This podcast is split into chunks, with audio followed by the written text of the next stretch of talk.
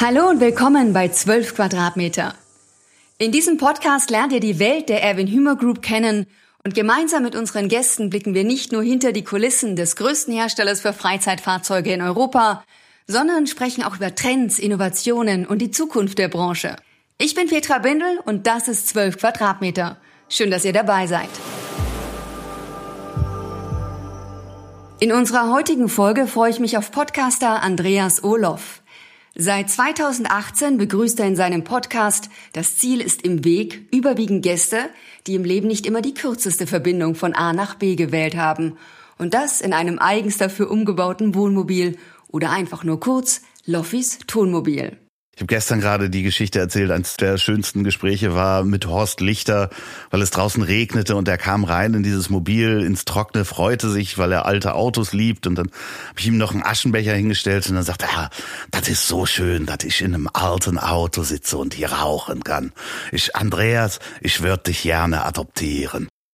Sicher auch deshalb, weil Andreas Lebensweg stellvertretend für die meisten seiner Gäste ist – mit unfassbar vielen überraschenden Wendungen und Impulsen von links und rechts, so auch auf einer fünfmonatigen Wohnmobilreise mit seinem Hund. Was er dabei so alles erlebt hat und wie der ehemalige Flugbegleiter, Kreativdirektor oder Poker-Event-Produzent in der Folge New Work für sich entdeckt und begonnen hat, sein Wohnmobil als Arbeitsplatz zu nutzen, all das verrät er uns nun bei 12 Quadratmeter. Hallo Andreas, schön dich hier bei 12 Quadratmeter zu begrüßen. Vielen, vielen Dank für die Einladung. Ähm, ich freue mich sehr auf dieses Thema.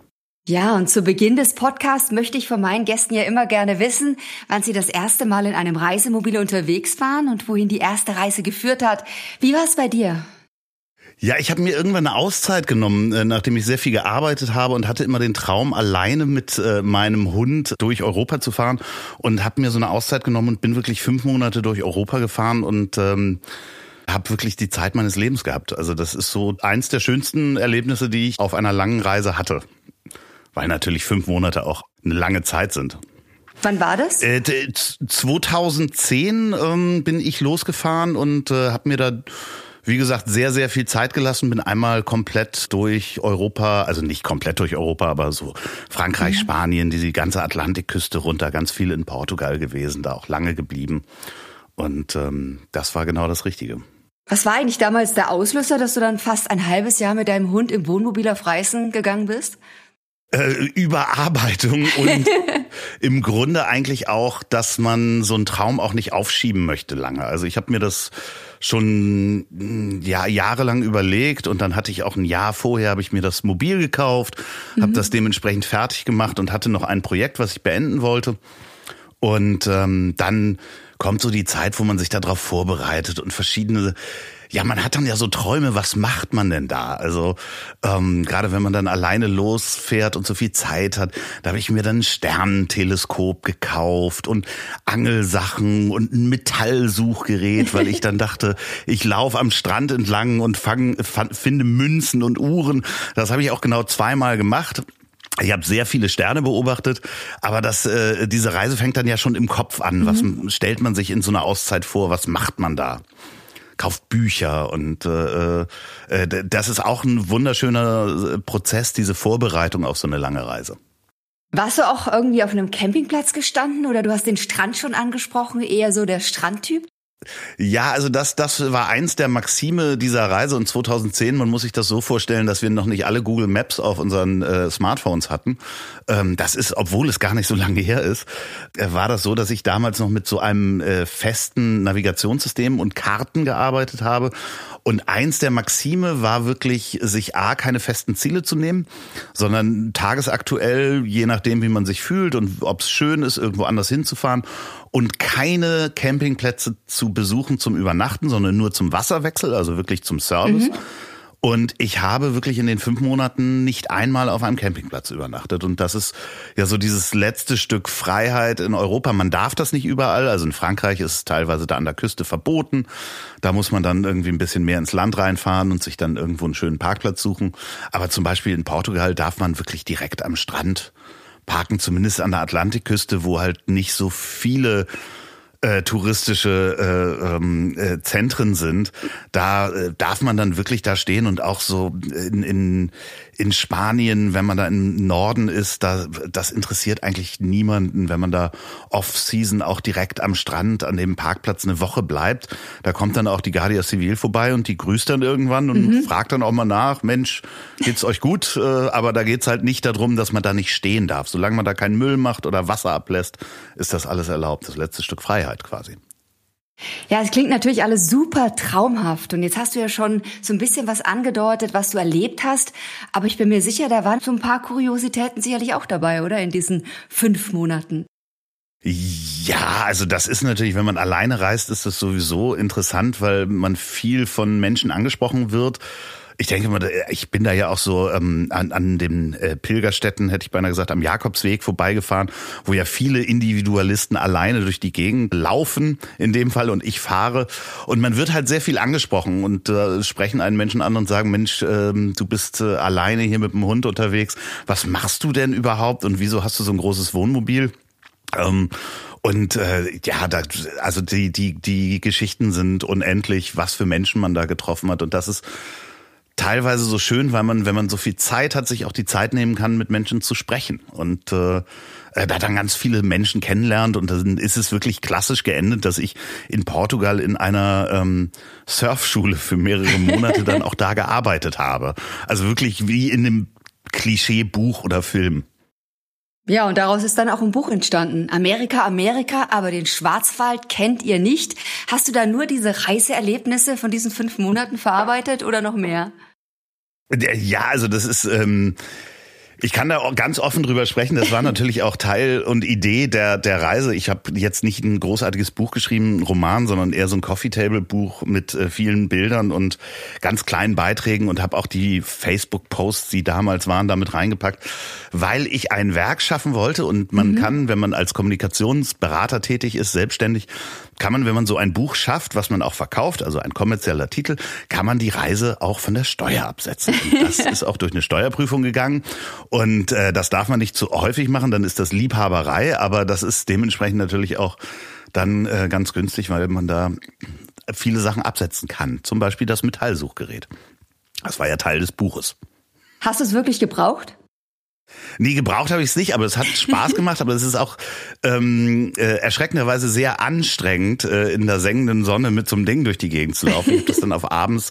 Ich habe auch ein paar Münzen äh, gefunden und äh, äh, ähm, auch sehr viel Altmetall gefunden am Strandspaziergang. Ich habe das nachher einem äh, französischen Rentner, der auch äh, äh ein Reisender ist, der sich sehr dafür interessiert hat, habe ich das äh, Metallsuchgerät äh, geschenkt und der hoffentlich heute damit seine Rente aufbessert. Das heißt, den großen Schatz hast du nicht gefunden, aber du hast die Freiheit gefunden. Du hast sie schon angesprochen. War denn der Trip, Andreas, vor gut zehn Jahren der Anfang von mehr Reisen mit dem Wohnmobil oder wie machst du heute eher Urlaub? Ja, ach, ich würde so gerne äh, wieder losfahren. Das hat natürlich ein paar Problematiken. A, dass man sehr viel arbeitet. Ich habe jetzt äh, auch ein Mobil, in dem ich quasi meine Arbeit verrichte, meine Podcasts mache. Aber ähm, im Moment beschränkt sich das eher auf Wochenendtrips. Der Hund ist sehr alt, kann man ja sich ausrechnen, wenn er vor äh, zehn Jahren schon dabei war, mhm. gibt's den jetzt auch. Aber dem möchte ich das auch nicht zumuten, jetzt nochmal so lange unterwegs zu sein. Also es steht bei mir nochmal an, dass das äh, intensiviert wird, aber momentan äh, beschränkt sich mein mobiles Leben quasi darauf, dass ich da mein Podcaststudio drin habe und äh, äh, auch kein richtiges Wohnmobil im Moment habe. Ja, es ist ja eher ein Tonmobil. Du bist mittlerweile selbst Podcaster, Podcast-Produzent. Und das passt ja irgendwie richtig gut zu deinem Lebensweg, der doch doch einige überraschende Wendungen hatte. Ob Flugbegleiter, Kreativdirektor, du warst Unternehmensberater oder auch Produzent eines Poker-Events. Und jetzt das Thema Podcast. Also das interessiert mich jetzt schon. Wie kam es dazu? Ja, es ist eigentlich, äh, ich habe ne, ne, ich ja viele Unternehmen äh, gegründet, äh, mal erfolgreich, mal weniger erfolgreich und verschiedene Projekte gemacht.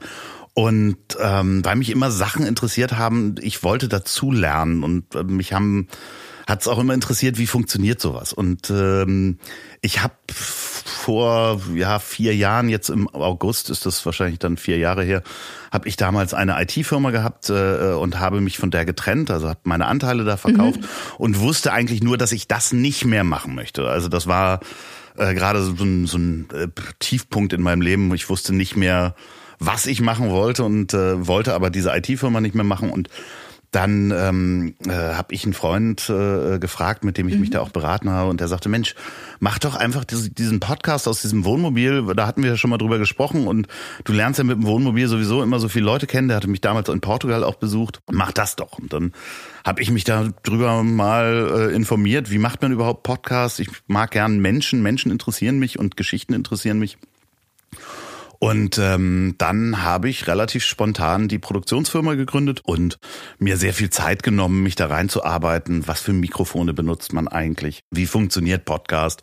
Und habe dann ähm, angefangen, das Ziel ist im Weg zu produzieren. Äh, ganz, ganz langsam erstmal ein paar Folgen vorproduziert, bevor man da rausgeht. Und das mache ich jetzt seit über dreieinhalb Jahren und äh, habe das große Glück, dass ich vom Podcasten leben kann und ähm, äh, habe sehr viel Spaß und Freiheit und schöne Geschichten, mhm. die ich einsammle. Schöne Geschichten, die du einsammelst in deinem Tonmobil. Bist du eigentlich der Einzige in Deutschland, der mit einem Wohnmobil unterwegs ist und dort seine Podcasts aufzeichnet? Ich glaube nicht. Nee, ich, ich glaube inzwischen sind es mehrere. Gab es wahrscheinlich auch, als ich da vor dreieinhalb Jahren angefangen habe, möchte ich nicht sagen, dass ich da der Erste war. Inzwischen ist es ja auch kein richtiges Wohnmobil mehr. Also ich habe jetzt zwei Mobile gehabt. Einmal einen sehr großen Winnebago, der war viel zu groß und unpraktisch. Ich konnte Menschen gar nicht besuchen, weil das einfach ein LKW ist, der ist für amerikanische Straßen gebaut. Mhm. Und jetzt habe ich so einen klassischen GMC-Van. Das ist so, wer das A-Team noch kennt, das ist die Größe. Der ist allerdings auch ohne Küchenausbau, sondern das ist wirklich so eine Lounge. Möbel, äh, Sessellandschaft, in der man da drin sitzt und äh, ohne mhm. Einbauten. Ähm, und ich glaube nicht, dass ich der Einzige bin. Ich, ich glaube, es gibt mhm. einige, die jetzt das aus dem Wohnmobil machen. Aber dennoch ist es wirklich natürlich nicht der Standard. Und jetzt hast du 2018 hast du angefangen, oder? Richtig? Genau, äh, im November 2018, glaube ich, ist die erste Folge rausgekommen. Mit dem Podcast Das Ziel ist im Weg. Und du hast gesagt, du warst erst mit dem Großen unterwegs. Da kamen, denke ich mal, deine Podcast-Gäste eher zu dir. Fährst du jetzt mittlerweile mit dem Kleineren zu den Gästen? Ich fahre äh, sehr viel, sehr viel war heute äh, unterwegs und äh, die Woche über. Ich äh, besuche dann die Menschen jetzt nicht in ganz Deutschland, denn ähm, äh, ich muss ja zwischendurch auch arbeiten, kann ja nicht immer nur äh, ähm, im Fahrerhäuschen sitzen. Äh, dementsprechend mhm. mache ich das meiste schon in Hamburg und Berlin und äh, besuche da die Menschen und man trifft sich dann teilweise auch in der Stadt an schönen Orten oder ich hole die zu Hause ab oder wenn die hier im Hotel sind in Hamburg, dann hole ich die ab und dann fährt man an die Elbe oder sucht sich einen schönen Platz irgendwo in der Schanze oder in einem Park. Ähm, das ist ja das Schöne, dass man dann einfach sagen kann, so, ich komme zu dir. Ich habe das in Berlin auch gehabt, äh, dass ich Menschen einfach vor der Haustür sozusagen abgeholt habe. ähm, Katjana Gerz habe ich in, der, in ihrer Hofeinfahrt interviewt. Ähm, ich war mit dem Mobil, aber auch in der Mercedes-Benz-Arena. Äh, während Corona waren da mhm. keine Veranstaltungen. Da habe ich dann einfach äh, angerufen, habe gesagt, Mensch, ich würde hier eine Woche gerne bei euch stehen und habe dann in der Mercedes-Benz-Arena in dem Mobil die Menschen äh, interviewt und äh, das war auch sehr beeindruckend. Die Menschen eben interviewt. Du hast schon viele Promis, über 100 jetzt vor dem Mikrofon gehabt bei diesem Podcast. Kannst du vielleicht ein paar nennen, welche du begrüßt hast? Ja, ich finde das immer so schwierig. Das ist äh, natürlich sind, sind Promis auch äh, spannend, die man dann irgendwie kennenlernt. Es ist jetzt nicht ein reiner Promi-Podcast, sondern mich interessieren eben auch teilweise, ich habe jetzt einen Philosophen, mhm. den kennt fast keiner. Ja, der hat auch mal ein Buch geschrieben. Aber es sind, sind wirklich ganz, ganz viele tolle Menschen dabei. Also ich habe gestern gerade die Geschichte erzählt, eines der schönsten Gespräche war mit Horst Lichter, weil es draußen regnete und er kam rein in dieses Mobil, ins Trockene, freute sich, weil er alte Autos liebt. Und dann habe ich ihm noch einen Aschenbecher hingestellt und dann sagte er, ah, das ist so schön, dass ich in einem alten Auto sitze und hier rauchen kann. ich, Andreas, ich würde dich gerne adoptieren. Und das sind dann halt so warme Momente. Das Gespräch ist auch wunderbar. Aber das sind natürlich auch Menschen äh, wie Bettina Rust, die zu meinen Stammgästen gehört, die jetzt, glaube ich, das vierte Mal auch schon zu Gast war. Ähm, Ralf Möller war da. Ich, äh, mhm. Mickey Beisenherz ist immer mal wieder da, mit dem ich ja auch äh, auf Tour bin. Ja. Ähm, da, äh, ja, ich, ich weiß es gar nicht, wem man da, aber da sind Fußballhelden dabei, ähm, Menschen, deren, deren Geschichte mich mhm. interessiert und die müssen gar nicht unbedingt bekannt sein. Was würdest du denn sagen, ist der größte Vorteil eines Tonmobils gegenüber eines normalen Studios? Naja, also ich kann überall damit hinfahren. Das ist das Erste. Und das Zweite ist, dass natürlich Wohnmobile an sich einen großen Vorteil haben, da die meistens schon, schon sehr nah an einer Soundkabine dran sind, da die meistens sehr gut gedämmt sind. Also man möchte ja, wenn man in einem Wohnmobil wohnt, nicht unbedingt in einem Blechkasten wohnen, ähm, wo es mhm. halt und scheppert. Deswegen sind die, die, die Einbauten ja meistens auch schon so wattiert in Anführungsstrichen oder der Teppich so, dass ja. die halt Sound schlucken. Also das, was man eigentlich in einem, einer Tonkabine in einem Studio haben möchte, hat man quasi schon eingebaut in, in einem äh, Wohnmobil und ähm, dementsprechend hat das natürlich einen großen Vorteil, weil dann kann man gute Mikros da reinhängen und es klingt immer schon sehr gut. Nutzt du das Mobil auch als normales Office oder wirklich nur zum Podcast aufnehmen? Ähm, äh, ja, ich habe zum Glück noch ein Büro, wo ich dann drin sitzen kann. Ich benutze das eigentlich eher zur Vorbereitung, wenn ich dann äh, länger warten muss oder sowas, dann sitze ich da auch schon mal mit dem Laptop drin. Aber äh, es ist jetzt nicht so, dass ich jetzt, wenn ich jetzt aus der Haustür gehe, mich anstatt an den Schreibtisch in das in das Mobil setze, ähm, denn ähm, da habe ich dann doch äh, neben dem Schreibtisch eher den Kühlschrank stehen und die Kaffeemaschine, als dass ich da immer rein und raus muss. Also eher nicht. Andreas, jetzt gibt's ja seit vergangenem Jahr noch einen neuen Podcast. Den machst du gemeinsam mit Olli P. Der Titel Ich hab dich trotzdem lieb. Wann ist die Idee dazu entstanden? Der ähm, Olli war bei mir, der hat den Podcast immer gehört, ähm, meinen, also das Ziel ist im Weg, hat er mhm. immer gehört beim beim Joggen und hatte das, ich kannte den gar nicht, also ich kannte Olli gar nicht vorher. Und der hat das aber dann immer auf Instagram gepostet, dass er joggt und meinen Podcast hört. Und irgendwann habe ich ihn dann über Instagram eingeladen ähm, und er hat das mhm. aber Wochen und Monate lang nicht gelesen. Und dann kam ihm die Idee, dass er sich in meinen Podcast einladen wollte, weil er das äh, so gerne auch mal sehen wollte.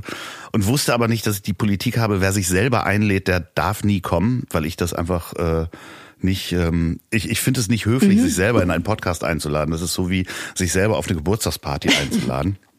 Ähm, und dementsprechend hatte er das aber schon gesehen und dann äh, äh, meldete er sich und dann haben wir eine ganz, ganz schöne Aufnahme gemacht. Da ist er auch nach Hamburg gekommen und ähm, da ist eine Freundschaft entstanden, definitiv. Und wir haben dann uns öfter ausgetauscht und irgendwann kamen wir auf die Idee, dass wir das, wenn wir unsere Telefonate eigentlich auch aufnehmen, weil wir so unterschiedliche Typen sind, ähm, auch einfach aufnehmen können und als Podcast publizieren. Und dann haben wir das gemacht. Und das machen wir jede Woche. Aber da habt ihr euch natürlich auch das schwierigste Format ausgesucht, äh, was man sich aussuchen kann. Wenn es jetzt rein um Kommerzialität geht, ja, ähm, denn dass äh, zwei alte weiße Männer unterhalten sich über das, dies und das, ist natürlich ein Format, was es äh, zu Hunderten und zu Tausendfach gibt. Und ähm, da irgendwie äh, jetzt den Anspruch zu haben, die Nummer eins zu werden, das war von Anfang an klar, dass wir da nicht irgendwie jetzt einen großen kommerziellen Erfolg mhm. äh, äh sofort ein. Das ist halt ein Marathon. Also man baut da wirklich seine Hörer auf auf, ähm, wenn man jetzt einen Podcast anfangen möchte, dann äh, ist es halt wichtig, dass man da ein Alleinstellungsmerkmal hat und lange durchhält. Und wir waren bereit von Anfang an, das äh, lange durchzuhalten miteinander und jetzt auch nicht aus kommerziellen Gründen zu machen. Und dementsprechend sind wir da auf einem guten Weg. Wir sind da komplett zufrieden. Also mit der Hörerschaft, die immer weiter wächst.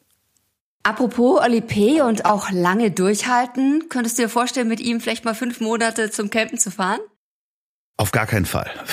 Also, ähm, ich, nicht, also nee, ich glaube, dass wir würden äh, äh da nicht so ko kompatibel sein. Ja, also ich kann mir grundsätzlich vorstellen, mit ihm viel Zeit zu verbringen, aber fünf Monate, ich glaube, das ist ganz gut, wie wir es im Moment machen, wie wir unsere Zeit miteinander verbringen, aber wir haben wirklich zwei ganz, ganz unterschiedliche Leben. Und das macht es ja auch aus und das ist ja auch mhm. der Sinn dahinter, dass man sagt, okay, man ist so unterschiedlich, aber kann sich trotzdem lieb haben, denn das ist das, was uns im Moment in der Zeit so ein bisschen fehlt, es ist alles schwarz und weiß und das bunte Grau dazwischen, ähm, dass man einfach verschiedener Meinung sein kann, aber sich trotzdem gerne mag Das ist eigentlich äh, die Essenz. Und da weiß ich nicht, ich glaube, wir sind so unterschiedlich mit dem, was wir machen. Fünf Monate, wir würden uns wirklich danach wahrscheinlich, ähm, hätten wir keinen Podcast mehr zusammen. Aber äh, alles im Positiven. Ja, absolut. Und jetzt machst du ja, Andreas, nicht nur selbst Podcasts, sondern bist mit deiner Firma Ponywurst Productions auch Produzent anderer Formate. Wie kam es denn überhaupt zu diesem eher außergewöhnlichen Namen und welche weiteren Projekte setzt du denn aktuell neben deinen eigenen Podcasts um? Na, ich hatte ähm, also Ponywurst Productions, das äh, ich habe mal damals, du hattest das vorhin angesprochen, ähm, äh, Fernsehen äh, produziert, beziehungsweise Poker, TV-Shows produziert und mir ausgedacht. Und ich hatte damals ein Format geschrieben und verschiedene TV-Formate und hatte mhm. an so einem Kinderprojekt gearbeitet, also Kinderfernsehen. Und dann war das in irgendeiner, ich glaube, aus der Bierlaune raus, wäre es ja lustig, wenn die Firma, die Kinder äh, TV-Projekte macht, Ponywurst heißen würde wo auch immer dieser Name herkam. Und ich habe mir damals die URL gesichert und hatte die jahrelang liegen. Und als es dann um die Produktionsfirma von Podcast ging, dachte ich, ach, dann mhm. nehme ich den Namen. Da habe ich noch die URL liegen und dann habe ich das einfach mal so gemacht. Und im Nachhinein wenn ich die Firma jetzt nochmal benennen würde, würde ich sie vielleicht anders benennen, weil das hat bei einigen seriösen Kunden schon also auch beim Notar. Also schon okay. bei der Gründung beim Notar wurde ich doof angeguckt, dass ich diese, diese Firma wirklich gründen möchte. Die mit dem schrecklichen Namen wurde das dann äh, genannt vom Notar. ähm, es tut mir leid. Ich, also ähm, aber äh, ich, die Firma macht durchaus auch seriöse Podcasts. Wir machen sehr viel ähm, äh, interne äh, Kommunikationspodcasts. Das kommt gerade sehr gut an. Haben dann äh, paar Pharmakunden äh, für die wir produzieren. Da darf ich keine Namen nennen, aber äh, ich inzwischen ist die die Firma halt auch so gewachsen, dass ich das nicht mehr alles selber produziere, sondern mit anderen Produzenten in einem Netzwerk mache. Das heißt, äh, es gibt sehr sehr viele freie gute Produzenten, die dann ähm, mit mir die Projekte machen. Aber ein Projekt, wo du schon angesprochen hast, wo du auch mit am Start bist, ist, du bist Sidekick von Mickey Beisenherz auf dessen Tour Apokalypse und Filterkaffee. Das ist auch wieder so ein interessanter Name. Ja, damit habe ich nichts zu tun. Das war ja mal ein Buch, eine Kolumnensammlung und eigentlich war das auch mal eine Lesereise, bevor das ein ziemlich großer Podcast wurde. Und äh, ja, da habe ich das große Glück, dass Mickey mich irgendwann angesprochen hatte, genau in der Zeit, wo ich auch die Firma verkauft hatte und gerade den Podcast starten wollte und sagte, Mensch, ich will da auch eine Lesereise und ich will nicht mich einfach hinsetzen mit einem Buch. Wollen wir da nicht irgendwie sowas Late-Night-Show-mäßiges machen und hast du nicht Lust, mein Sidekick zu sein? Und auch das war in einer Bierlaune und äh, zack standen wir plötzlich auf der Bühne und äh, machen das, äh, ja, glaube ich, äh, jetzt durch Corona wurde es verschoben. In zwei Wochen geht schon wieder los und ähm, dann haben wir, glaube ich, elf Termine und dürfen da so mhm. vor 500 Leuten Quatsch machen. Mit Gästen auch. Das macht sehr viel Spaß. Sag mal, langweilig wird's ja sicherlich nicht in deinem Leben und so wie ich dich bislang in diesem Gespräch kennengelernt habe, hast du doch sicherlich schon Ideen oder Pläne, wie und von wo aus du künftig arbeitest. Ja, also das ähm, es gibt da natürlich Möglichkeiten, äh, die sich so als Digitalnomade ist dieses dieses Wort äh, anbieten könnten. Ähm, natürlich habe ich auch den Hund äh, und die Verantwortung, den ich jetzt nicht mehr durch Europa schleifen möchte. Aber in Zukunft kann ich mir vorstellen, auch wieder mobiler zu arbeiten, sowohl ob das jetzt ein Wohnmobil ist oder diese ganzen Möglichkeiten, die man einfach hat, mhm. äh, äh, weltweit zu arbeiten, indem man einfach sagt, Mensch, ich fahre nächste Woche, ich habe jetzt vier Interviews oder ich habe drei Interviews und ich gehe jetzt einfach mal für zwei Monate nach Portugal oder Spanien oder äh, nehme mir ein Airbnb in Lissabon und arbeite von da oder nehme mir ein mhm. größeres und lade mir auch Interviewgäste da ein. Eigentlich ist das so die Vision, langfristig, ähm, ortsunabhängig mit diesem Job als Podcaster und als Produzent. Ich brauche da meinen Laptop. Ähm, ähm, ja, woanders zu arbeiten, mobil zu sein, vielleicht auch mal eine Zeit lang in einem, in einem äh, Wohnmobil zu arbeiten wieder. Ähm, da steht äh, dann, mein Hund äh, ist sehr schwerhörig, der kann das nicht hören. Mhm. Äh, wenn sie dann mal nicht mehr da ist, dann ähm, ist das natürlich auch äh, eine, eine Verantwortung, die dann wegfällt und dann ist man auch ein bisschen mobiler und dann werde ich da wahrscheinlich so ein bisschen in dieses digitale Nomadenleben einsteigen. Gibt es noch irgendeinen beruflichen Traum, den du dir erfüllen möchtest? Ähm, nee, das weiß ich, wenn ich ihn sehe. Also, also das, das ist so, ich glaube, so Träumen hinterher zu rennen, habe ich mal gemerkt, dass das auch nicht glücklich macht, wenn man die Sachen dann erreicht hat, dann ist oft eine große Leere da. Ähm, ich, ich, mich interessieren Dinge, wenn ich sie sehe und sage, Mensch, wie funktioniert das? Könnte man das nicht irgendwie mal machen? Und dann merke ich, äh, äh, wächst da so eine Energie und äh, dann fange ich an, da was zu machen und das ergibt sich dann immer irgendwie. Ich glaube, so dieses, ich möchte das und das erreicht haben oder jenes erreicht haben, das gibt es bei mir nicht, sondern das kommt eher aus der Intuition und dem dem Interesse, ähm, äh, was dann aufflammt.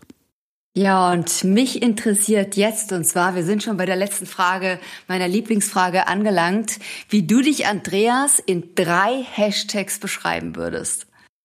Ach oh Gott, ich, soll, ich, ich hätte mir Gedanken dazu machen können. Ne?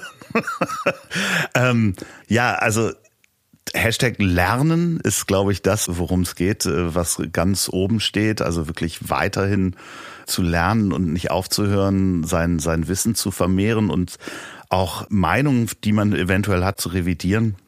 Das andere ist, und das ist leider, kann man das heutzutage fast nicht sagen, weil dieser Hashtag woanders sehr inflationär benutzt wurde, mhm. ist Freiheit. Ähm, und äh, Freiheit meine ich eher in dem Sinne, dass ich es geschafft habe und äh, das finde ich auch wirklich ganz schön, wenn man Luxus definiert, für mich gibt es zwei Dinge, die, die Luxus bedeuten und damit Freiheit ist einerseits zu essen, worauf man Hunger hat. Also natürlich äh, nachhaltig, äh, ohne Frage. Und zu schlafen, wenn man müde ist. Mhm. Und das ist wirklich gekommen so in den letzten Jahren, dass man einfach sagen kann, okay, ich bin müde, ich lege mich jetzt eine halbe Stunde hin. Das ist der größte Luxus, den man haben kann. Und da äh, bin ich ganz froh, dass ich da bin. Also die Freiheit wäre der, der Hashtag für den Luxus. Mhm. Und ähm, der andere ist äh, Menschen. Mich Hashtag Menschen, Menschen interessieren mich. Ähm, hinter Menschen sind immer Geschichten. Ähm, von Menschen kann man am meisten lernen und äh, äh, dementsprechend sind das die Hashtags. Ein bisschen, ist vielleicht ein bisschen cheesy, aber äh, das sind sie. Ja, und ich habe mich sehr gefreut, einen Menschen wie dich, Andreas, heute hier zu begrüßen bei 12 Quadratmeter. Schön, dass du unser Gast warst. Vielen Dank, dass ich da sein durfte. Und hört weiter meine Podcasts.